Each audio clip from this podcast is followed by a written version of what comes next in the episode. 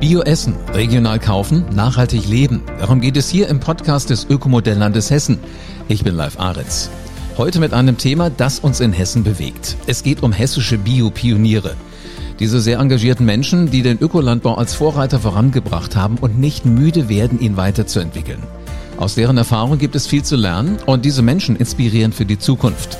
Dieser Erfahrungsschatz ist das äh, Wichtigste für das Ökomodellland Hessen mit seinen 13 Ökomodellregionen und es ist damit auch sehr wertvoll. Und es ist hilfreich für die weitere Unterstützung und Förderung des Ökolandbaus.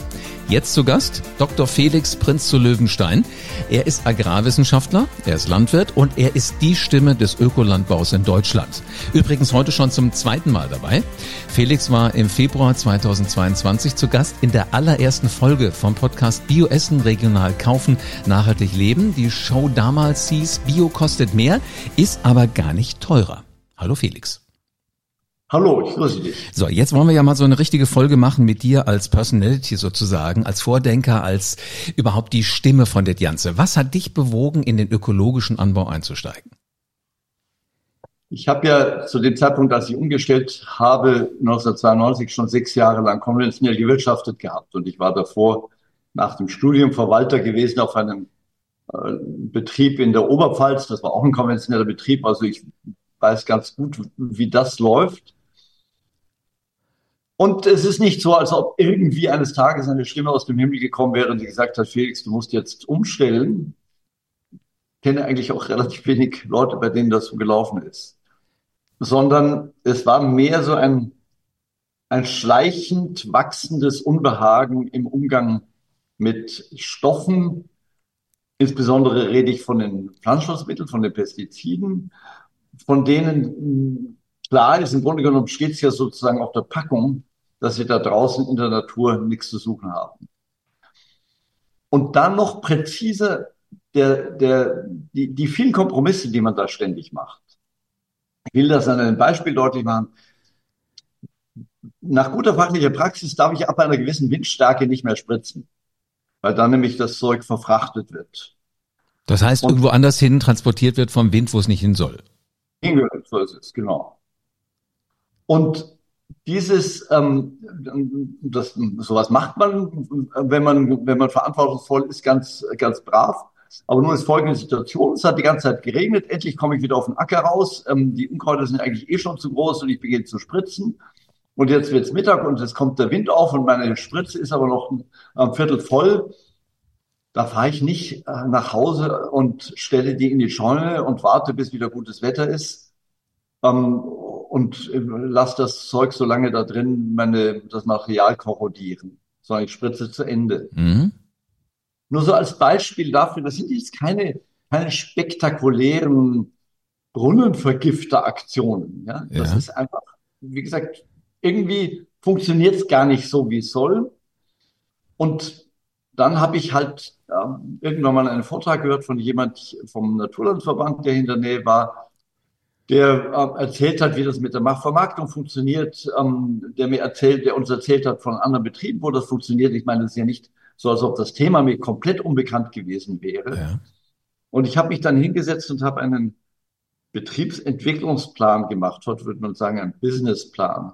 Ich habe also aufgeschrieben, was, wie würde das ökonomisch funktionieren? Mhm. Und daraufhin habe ich ähm, festgestellt, das geht. Es geht ökonomisch und es geht auch ähm, von der, von der, von der, von der hier, hier geht gerade ein Anrufbeantworter los. du, alles gut. Dafür, dafür, das ist ja eben das Leben, weißt du, auch, auch äh, letzten Endes auf einem landwirtschaftlichen Betrieb gibt es ein Telefon, einen Anrufbeantworter und nicht zuletzt einen Internetzugang. Deswegen können wir jetzt miteinander diese Podcast-Show produzieren. Ähm, also, nochmal zurück. Jetzt habe ich den Faden verloren. Also, nein, nein, ich habe diesen Businessplan gemacht. Also, genau. Und den habe ich weil, weil ich wollte ja nicht, dieser Betrieb ist seit Jahrhunderten in der Familie, ich wollte ja nicht derjenige sein, der ihn an die Wand fährt, nur weil er sich irgendwas einbildet. Und das hat einen Plan geschickt an einen Professor der, an der Fachhochschule Bad Kreuznach, von dem ich wusste, dass er Ökolandbau richtig doof findet. habe ihn gebeten, sich den anzuschauen und als der gesagt hat, die Rechnung stimmt, habe ich gesagt, dann kann ich es ja machen. Das finde ich faszinierend. Also du hast einen Plan gemacht, aber du hast gesagt, ich gehe mal vorsichtig ran. Also nicht zu ja, schnell alles machen. Sich, ja, weil man, man läuft ja Gefahr, sich reich zu rechnen. Ja, dass man, mhm. das schön rechnet, was man gerne machen möchte. Mhm. Übrigens habe ich noch, einen zweiten, noch eine zweite Bedingung an mich gestellt. Also das eine ist, es muss ökonomisch funktionieren. Ich möchte nicht für diesen, für diese Idee den Betrieb an die Wand rennen. Aber das zweite war, und witzig aus heutiger Sicht kommt mir das ganz komisch vor, aber damals glaubte ich das. Ich darf meine, meine Bodenfruchtbarkeit nicht ruinieren, weil ich dünge ja jetzt nicht mehr mit Mineraldünger. Ja. Da habe ich gedacht, wahrscheinlich baue ich jetzt Humus ab. Also habe ich gesagt, ab jetzt kontrolliere ich ähm, regelmäßig den Humusgehalt meiner Böden, um sicherzustellen, dass ich den nicht abbaue. Weil auch das wäre für mich ein Grund zur Rückumstellung gewesen, wenn ich feststelle, ich baue meine Bodenfruchtbarkeit ähm, ab. In Wirklichkeit ist das Gegenteil passiert. Über ähm, die mittlerweile 30 Jahre ähm, ist der Humusgehalt angestiegen, nicht spektakulär, aber ist angestiegen. Und wir haben da einiges an, an Kohlenstoff in den Boden fixiert. Wir haben einiges an Bodenfruchtbarkeit aufgebaut. Wahnsinn. Ist es so dieser Unterschied zwischen Theorie und Praxis, von dem du da gerade sprichst? Eigentlich man denkt, es müsste das und das passieren, aber dann passiert in der Praxis tatsächlich was ganz anderes? Es ist vor allem ähm, der Beginn einer Lernkurve gewesen, die bis zum heutigen Tag nicht aufgehört hat. Mhm. Ähm, es gibt ganz vieles von dem, was ich heute glaube zu verstehen über das, was wir da machen, was mir damals noch nicht klar war. Also jetzt reden wir aber einen wahnsinnig langen Zeitraum, wo du sagst, das ist eine Lernkurve. 92 hast du ja so langsam losgelegt. Das sind jetzt bis jetzt, rechne ich richtig, 32 Jahre? Das sind 32 Jahre, wobei, das muss ich dazu sagen, ich, ich, hab, ich bin ja der Altbauer. Mhm. Ich habe 2014 in die nächste Generation übergeben. Der Betrieb wird jetzt geführt von meiner Tochter und ihrem Mann zusammen mit ähm, Jens Graf, der bei mir Verwalter war und der jetzt der Partner von den beiden ist und die machen das wunderbar weiter. Aber die Linie setzt sich genauso fort, wie ich es gerade gesagt habe. Aber jetzt lass uns nochmal zurückgehen. Also du hast diesen Plan gemacht, du hast ihn einem sehr kritischen Menschen gegeben, der hat gesagt, das passt alles, das ist alles nachvollziehbar. Und dann hast du losgelegt. Was waren denn damals so die Schwierigkeiten am Anfang? Ja, ähm, also vielleicht, vielleicht muss man dazu sagen, ich habe das ja nicht gelernt. Also ich habe Landwirtschaft gelernt. Ich habe mhm. Landwirtschaft studiert in Weinstefan.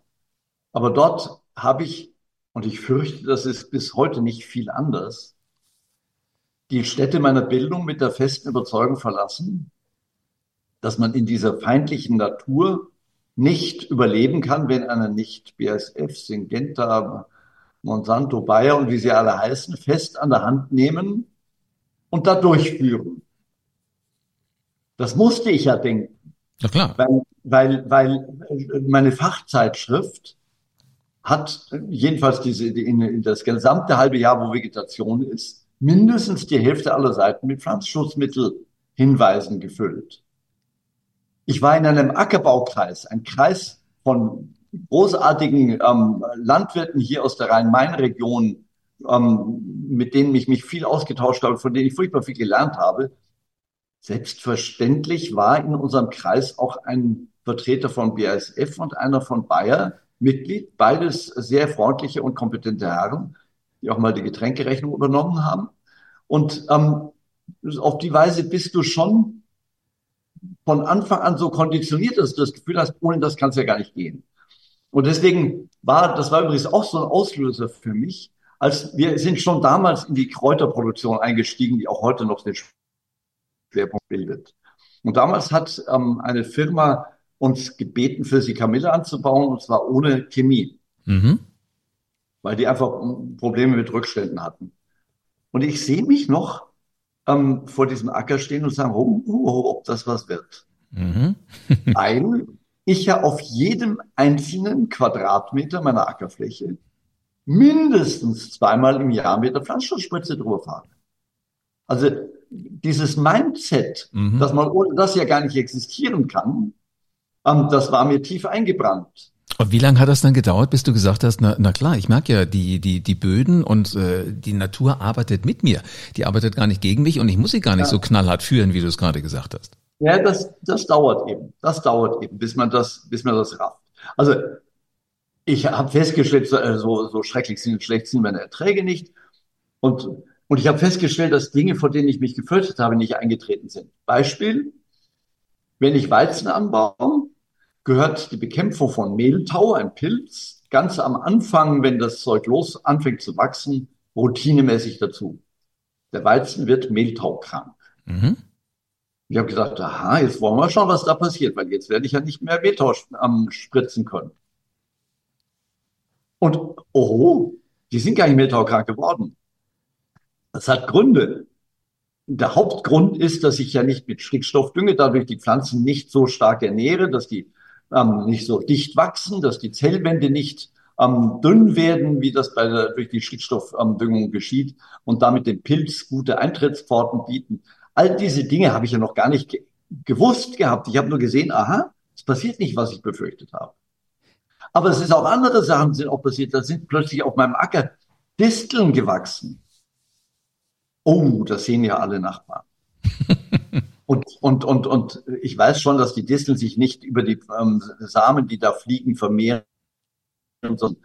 Aber trotzdem hatte ich wahnsinnig Angst, dass die Nachbarn jetzt sagen, der versaut uns die ganze Gemarkung mit seinen Distelsamen. Dann habe ich so irre Sachen gemacht, dass wir dann mit, mit einer, mit einer elektrischen Heckenschere da raus sind auf den Acker und die Distelköpfe abgeschnitten haben. Das ist eine, das ist eine Maßnahme, die ist so überflüssig wie ein Kopf. Aber mhm. ich hatte einfach, ich hatte einfach, ich wollte einen sauberen Acker da stehen haben, nicht ähm, die Finger der anderen auf mich gerichtet wissen.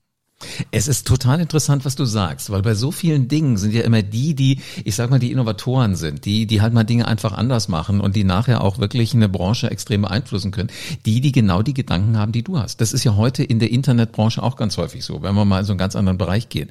Die, die mal Mut haben, die machen das. Ähm, was ist denn dann aus den Disteln geworden? Kamen jetzt aber nicht irgendwann auch noch Leute und sagten, wir hätten ganz gerne mal so ein Sträußchen Disteln von ihnen, wenn sie die eh schon immer alle wegschneiden? Nein, das hat, das hat niemand. Nein, wir bauen zum Beispiel Ringelblumen ab, äh, an, da kommen Leute schon und holen sich ähm, Sträuße, ohne dass sie fragen und machen auch sonstige Sachen in diesen Ringelblumen. Mhm. Aber ähm, nein, das ist nicht passiert. Aber irgendwann hat, hat mir ein erfahrener Berufskollege, ein Biobauer, etwas gesagt, wofür ich ihn ähm, normalerweise für einen esoterischen Spinner gehalten hätte. Er hat gesagt, weißt du was? Du musst einfach die Distel lieben, dann wird das Problem aufhören. Ich habe dann hinterher verstanden, was er damit gemeint hat. Er wollte mir sagen, entspann dich, die gehören dazu. Und wenn du, wenn du zu viel Disteln hast, das ist die Folge mhm. dieser, dieses Gedankens. Wenn du zu viel Disteln hast, dann stimmt was mit deinem Boden nicht. Weil die Distel ist eine Anzeige für eine schlechte Bodenstruktur. Und tatsächlich so war das. Wir haben dann durch eine durch eine flach schneidende ähm, ähm, Bodenbearbeitung, ähm, durch, durch dieses ja nicht mehr Überernähren des Bodens mit Stickstoff, ähm, durch eine ganze Reihe von Maßnahmen, wie Landbau erfordert, das Distelproblem gelöst. Nicht, als ob wir keine hätten und wir haben auch mal Jahre, wo wir mehr haben. Aber es ist kein, es ist, wir werden nicht von diesen Disteln überwuchert, wie wie Dornröschen. Weißt du, das Witzige ist, was du gerade sagst, in dem Moment, wo du dich auf irgendwas konzentrierst, siehst du ja nur noch das. Also, weißt du, Menschen, die sich ein neues Auto aussuchen, dann sagen, das fährt ja keiner. Auf einmal sehen sie nur noch, dass alle Nachbarn so ein Auto fahren. Wahrscheinlich ist es genauso, da war eine Handvoll Disteln, aber weil du dich so darauf konzentriert hast, dass du gar nicht mehr gesehen, was außen rum wächst. Ja, es ist beides. Also es ist so, wie du sagst. Und gleichzeitig war es schon so, dass natürlich meine Flächen auch eine Zeit gebraucht haben, diese Umstellung vorzunehmen. Mhm. Und wie gesagt, weil die Distel und weil im Grunde genommen ist alles, was von Natur aus irgendwo wächst, der Zeiger für irgendwas. Und wenn man sich viel besser auskennt, als ich das tue, dann ist man in der Lage, da rumzukrabbeln und zu sagen, aha, hier wächst ähm, die Taubnessel und das zeigt mir dieses und hier wächst das weiß nicht was und das zeigt mir jenes. So fit war ich leider Gottes nie. Aber ähm, dass wenn das System in sich stimmt, auch der Druck nachlässt von, ähm, von Konkurrenzpflanzen, was ja nicht heißt, dass du nichts dagegen tun musst. Ja? Also zum Beispiel die Tatsache, dass wir, dass wir jedes ähm, fünfte Jahr Kleegras anbauen, das dann abgeweidet wird von Schafen, die einem Nachbarbetrieb gehören, führt dazu, dass diese Wurzelunkräuter, vor allem die Disteln, weniger werden. Hm? Und auf die Weise, auf die Weise hast du, hast du da, hast du da weniger Probleme damit. Und wie gesagt, das sind so, das gehört zu diesen Lernkurven, die ich da mitgemacht habe. Und heute ähm, Heute kann ich meine Diski ganz entspannt. und jetzt haben wir, jetzt war ja nicht dieser Plan, den du mal geschrieben hast, als, als Businessplan, als wirtschaftliche Grundlage, war ja nicht alles. Äh, du hast mittlerweile auch was, was andere Menschen im Bücherregal äh, stehen haben. Das eine heißt Food Crash und das andere ist, ist genug da für alle, wenn wir den Hunger bekämpfen und äh, nicht die Natur. Wie kam es denn dann dazu? Also saßt du dann da, hast die Disteln beobachtet und hast gedacht, da schreibe ich mal schnell noch ein Buch zu? Die, die Frage kam viel später. Die Frage kam, als ich begonnen habe, mich in den Verbänden des ökologischen Landbaus zu engagieren, also im Naturlandverband, mhm. ähm, in dem wir als Betrieb Mitglied sind. Und das ist ja bei solchen Ämtern ähm, eigentlich immer nur so, dass du, wenn du nicht rechtzeitig Nein sagst, hast du so ein Amt. Das ist ja nicht. Und deswegen hat, hat sich das, weil ich diese Kunst Nein zu sagen viel zu spät gelernt habe, habe ich halt aber sehr, sehr spannende Sachen gemacht. Ich war ganz lange im Naturlandpräsidium, bin dann um, 20 Jahre lang Vorsitzender dieses Dachverbandes ähm, BÖLW, Vorgängerverband auch noch AGÖL gewesen. Und in dieser Funktion bist du ständig mit der Frage konfrontiert, ob du mit Journalisten redest, ob du mit, ähm, ob du mit, mit Politikern redest oder aber auch mit den Nachbarn. Insofern ist es jetzt nicht nur Funktionsträger, die so eine Frage gestellt bekommen. Bist du konfrontiert mit der Frage, ja und wenn das jetzt alle machen würden, würden wir da nicht verhungern? Mhm. Ihr habt doch viel weniger Ernten. Mittlerweile wird die Frage auch so umgestellt, dass sie sagen, ha, ja, die Biodiversität, die ist ja richtig in Gefahr durch die Biobauern. Weil wenn, weil ihr ja geringere Flächen, äh, geringere Flächenerträge habt, braucht ihr fürs Gleiche mehr Fläche. Wenn ihr mehr Fläche braucht, ja, wo wollt ihr die hernehmen? Dann müsst ihr, müsst ihr noch die Naturschutzgebiete umflügen. Das ist ja eine Katastrophe für, den, für, die, für die Biodiversität. Deswegen ist Bio ein Problem. Und das ist ja keine geringe Anfrage. Das ist ja das zielt ja sozusagen ins Herz. Ja, allerdings. Und wie ist deine Antwort drauf? Naja, und, und deswegen habe ich begonnen, mich mit der Frage zu befassen. Mhm. Dann und dann hat mich mal jemand gefragt, ob ich dazu einen Vortrag machen kann. Und es gibt ja diesen, das schöne Zitat von dem Pastor, der seiner Frau sagt, Liebling, davon verstehen wir nichts, wir sollten einen Vortrag darüber halten. Was ja nichts anderes sagt, als dass wenn ich in etwas anderen Leuten erklären ähm, möchte, dann muss ich mich sehr, sehr gut darin einschaffen. Und mhm. so ist das bei mir auch gewesen. Und am Ende hat das, ist das dann in diesem Buch Food Crash ähm, geendet. Also die Frage, würde Bio fürs Ganze taugen? Weißt du, eigentlich ist es ja eine alberne Frage, weil wir haben im Moment weltweit zwei, drei Prozent. In Deutschland haben wir gerade mal elf Prozent der Fläche. Also ähm, die Gefahr, dass wir die gesamte Fläche Bio machen, stellt sich im Moment ja gar nicht. Ja, glaube ich. Hessen meine ich sind 16. Aber trotzdem als Gedankenkonstrukt ist es natürlich irre wichtig. Ja. So, und dann habe ich halt mal begonnen, in vielen Gesprächen, in viel Literaturrecherche, und äh, das ein oder andere selber nachdenken, mich in dieses Thema reinzuschaffen. Und am Ende des Tages ist es eigentlich relativ einfach. Die Frage, ob wir auf der Welt genug zu essen haben, ist schon heute nicht die Frage, ob genug produziert wird. Die Menschen, die heute hungern, hungern nicht deswegen, weil zu wenig produziert wird, sondern weil sie keinen Zugang zu Nahrung haben. Mhm. Also in, in Katastrophen, natürlich Erdbeben und was weiß ich, ist es ja offensichtlich. Aber wenn ein Land wie Indien, wo zahlenmäßig die meisten Hungernden auf der Welt leben, netto Reisexporteur ist, wird deutlich, das Problem ist nicht, die haben zu wenig Reis, das Problem ist, die haben zu viele Menschen, die sich den Reis nicht leisten können. Mhm, okay. Also ähm, dazu kommen noch zwei, drei andere Sachen und die sind, die sind recht schnell aufgezählt. Das erste ist, 60 Prozent, glaube ich, ist die Zahl dessen, was wir an Getreide in Deutschland anbauen und in der gesamten EU anbauen, geht in den Futterdruck. Weltweit sind es, glaube ich, 40 Prozent. Futterdruck wird das Ganze ja auch in Nahrung umgewandelt, nämlich Fleisch. ja, okay. Aber, aber diese Nahrungsumwandlung ähm, vernichtet Kalorien. Du machst aus einer, ähm, aus, du brauchst um eine Kilokalorie ähm, Fleisch herzustellen, brauchst du je nach Tierart zwischen drei und acht Kilokalorien Getreide. Mhm. Das heißt, wenn du den Fleischkonsum reduzierst, oder kann man ja zum Beispiel als Maßzahl das nehmen, was die Deutsche Gesellschaft für Ernährung für uns für gesundheitlich förderlich hält, dann wäre ungefähr ein Drittel. Wenn du das auf ein Drittel reduzierst, machst du sehr viel Fläche frei. Zweites Thema. In den Industrienationen ähm, wandert zwischen 30 und 50 Prozent dessen, was auf dem Acker erzeugt wird, in die Mülltonne. Ein ganzer Haufen bereits, bevor es überhaupt an die Ladentheke kommt, das sind dann die nicht geraden Karotten oder die nicht schön ausschauenden Kartoffeln oder sonstige Probleme in der Lieferkette.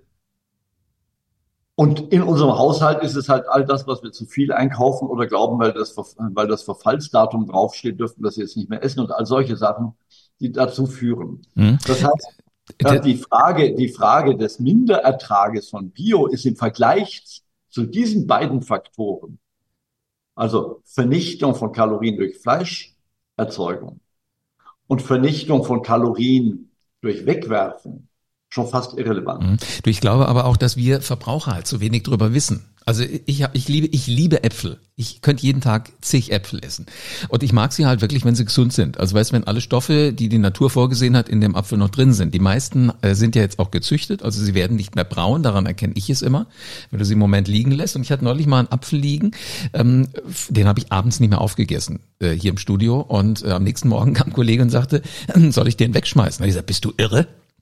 Wieso willst du den halben Apfel wegschmeißen? Ja, der ist doch nicht mehr gut. Guck mal, der ist ganz braun. Hab ich gesagt, der ist lecker.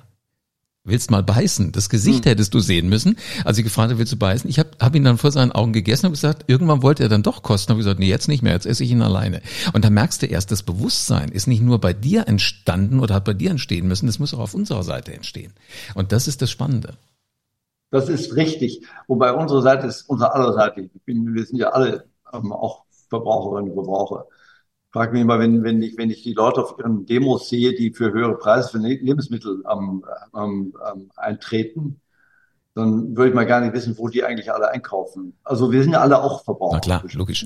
Sag mal, lass uns noch mal gerade ein bisschen. Aber das ist ja auch der Grund, das ist ja auch der Grund, live, warum ich die, warum ich die, dieses Buch Food Crash auch nicht als Fachbuch geschrieben habe. Also ich habe es so geschrieben, ähm, hat mir ein kluger Mensch geraten, dass man es auch am Strand lesen kann. Weil es ist ein Thema, das geht nicht nur uns Bäuerinnen und Bauern an. Das ist ein Thema, das geht uns als Gesellschaft insgesamt mhm. an. Und deswegen in der Tat geht es darum, da auch um, kompetent zu werden und mit mitreden zu können und, und, und äh, also informierte Meinung zu haben, aber am Ende auch dann sich entsprechend verhalten ähm, zu können. Absolut, also man braucht das Wissen halt dazu. Wenn ich mir jetzt vorstelle, der ein oder andere wird im Sommerurlaub eventuell 2024, weil du sagtest gerade, man kann Food Crash auch schön am Strand lesen, das Buch dann lesen. Was sind denn so deine Visionen, wenn wir noch ein bisschen weiter in die Zukunft gucken als in den Sommerurlaub der Hessen? Ähm, äh, was sind deine Visionen für die Zukunft? Was möchtest du folgenden Generationen aus deiner Erfahrung mit auf den Weg geben? Also ja, ich meine, dass jeder von uns, und das, das, ähm, die Ernährung ist ein ganz wichtiges Thema, aber es ist, weiß Gott, nicht das einzige. Ähm, ich glaube, dass jeder von uns eine enorme Verantwortung hat ähm, in dem, was wir ähm, tun, wie wir es tun. Und ich meine, es ist logisch, dass wir hier im reichen Norden viel mehr Verantwortung haben als irgendein senegalesischer Bauer in, in, in der in der Wüste weil, weil wir halt unglaublich viel von diesen Ressourcen in Anspruch nehmen, ähm, von denen die Erde zu wenig hat, oder ähm, diese Ressourcen belasten oder vernichten. Also wir haben da, jeder von uns eine große Verantwortung. Aber ich bin fest überzeugt, dass, dass wir die unfasslich großen Probleme, die wir da gerade vor der Brust haben, der Klimawandel, die biologische Vielfalt, die Verschmutzung der Meere mit Plastik, ähm, die, die, die, die, die, die Belastung und Vernichtung fruchtbarer Böden, all diese Dinge nicht geregelt kriegen, wenn wir sagen, sollen doch die Verbraucher machen. Ja, also gut, wenn, wenn die es nicht verstehen, mein Gott, dann bleibt halt alles so. Aber und, und wenn sie nicht bereit sind, mehr Geld für was Besseres auszugeben, dann bleibt eben alles so. Nein, wir müssen Rahmenbedingungen setzen. Rahmenbedingungen, die sich, die dafür sorgen, dass das, dass das Richtige sich mehr rechnet als das Falsche. Wie wird das aussehen? Naja, das kann nur so aussehen. Also wer kann die Rahmenbedingungen setzen? Das müssen wir als Gemeinschaft tun. Wir als Gemeinschaft heißt Staat. Mhm. Das geht nur mit Regeln, das geht nur mit fiskalischen Instrumenten, also Steuern, Abgaben, das geht nur mit Vorschriften. Und das ist der Grund, warum ich diese, die, diese Botschaft aus den Bauernprotesten im Moment so nervös macht. Und dann Politiker, die sich, die sich auf, auf, uh, vor, vor johlende ähm, Demonstranten stellen und dann denen versprechen, sie werden die Vorschriften zurückschrauben. Ja, ja, wir müssen unbedingt viel weniger bürokratisch werden. Das muss alles handhabbar werden. Stimmt. Aber dass wir erwarten können, dass die heroische Einzelentscheidung von Verbraucherinnen und Verbrauchern und die heroische Einzelentscheidung von Wirtschaftsbeteiligten, von denen die ersten, die Verbraucher nämlich mit knappem Geld auskommen müssen und die zweiteren, die, die, die Wirtschaft ähm, Gewinne erwirtschaften müssen, dass das, dass das alleine unsere Probleme löst. Das ist eine völlig irre Erwartung. Und die hängt, dass die irre ist, hängt damit zusammen, dass die Situation, wie wir sie heute haben, daraus besteht, dass wir ganz viele Kosten produzieren bei unserer Produktion, die wir gar nicht in den Preis hineinschaffen, sondern die wir anderen überlassen. Der Umwelt, künftigen Generationen, Menschen, die in anderen Erdteilen leben, sozial Schwachen. Das kannst du alles durchdeklinieren. Das, da ist, hat, hat Wissenschaft uns mittlerweile ganz, ganz viel auf den Tisch gelegt. Wenn wir das nicht schaffen, dass wir diese Kosten in den Preis reinkriegen, und was anderes sind diese Vorschriften und Abgaben und Steuern nicht, dann werden wir diese enormen Probleme, die unsere Zukunft ähm, auf, diese, auf, diese, auf diesem Planeten in Frage stellt, nicht bewältigen können. Ein schöneres Schlusswort hätte man fast nicht nehmen können. Felix, vielen herzlichen Dank. War eine sehr spannende Folge wieder. So ticken Sie, die Biopioniere. Natürlich auch hier bei uns in Hessen. Dr. Prinz, äh, Dr. Felix Prinz zu Löwenstein vom Hof Gut Habetsheim. Ich habe mir so ein paar Notizen gemacht. Also eigentlich hätte ich alles mitschreiben müssen. Das ist ja der absolute Hammer. Er hat erstmal sechs Jahre konventionell gearbeitet. Dann hat er irgendwie drüber nachgedacht, könnte ja ganz sinnvoll sein, sich mal mit den neuen Dingen zu beschäftigen. Hat aber erstmal einen Plan geschrieben und diesen Plan einem sehr heftigen Kritiker gegeben. Und als der sagte, mir passt irgendwie alles, also heute nur Businessplan Businessplan dazu sagen, ähm, dann hat er damit losgelegt. Hat aber auch gesagt, Natur muss natürlich ein Stück weit geführt werden, aber vielleicht geht sowas ja auch ohne großartige Chemie. Und ein Kunde, der Kamille haben wollte ohne Chemie, war so mit der Erste, der ihn unterstützt hat, gesagt hat, mach doch mal. Und auf einmal beschäftigst du mit der Frage Weizen. Klar, da gibt es dieses Thema Mehltau. Wenn du da nochmal reinhören willst, hör dir die, die äh, Sequenz nochmal an, was Felix da so erzählt hat. Also auch Disteln, so Dinge, die halt einfach wachsen äh, da auf den Böden da draußen, ähm, die machst du weg wegen der Nachbarn. Aber eigentlich sagen die dem Landwirt auch irgendwas. Also das ist alles mit einer Lernkurve gewesen und die hat er ziemlich spannend ähm, zusammengestellt und er hat es auch noch aufgeschrieben und zwar in Bücher. Eines davon heißt Food Crash, ist was, was wir wohl alle auch mal am Strand lesen können. Also nichts wie hin damit. Ähm, also in die Buchgeschäfte und sowas mal für den nächsten Sommerurlaub geholt. Finde ich extrem spannend. So, wenn du noch mehr wissen willst über solche Typen wie, wie Felix, dann melde dich bei uns mit deinem Themenwunsch. Hier im Podcast hörst du dann die Menschen aus der Landwirtschaft, der Verarbeitung, der Vermarktung mit einem breiten Wissen aus der Praxis. Das, was du wirklich auch gerade hier gehört hast. Und die wirst du alle kennenlernen. Du wirst deren Perspektiven hören mit ihren individuellen Erfahrungen, mit einer persönlichen Geschichte. Also quasi eine Reise vom Acker bis auf deinen Teller. Weitere Folgen und Informationen rund ums Thema findest du auf ähm, www.ökomodellland-hessen.de. Vielen Dank fürs Zuhören und bis zum nächsten Mal. Und abonniere uns doch bei deinem Streamingdienst. Das könnte Spotify sein oder auch iTunes. Ganz egal. Bis zum nächsten Mal.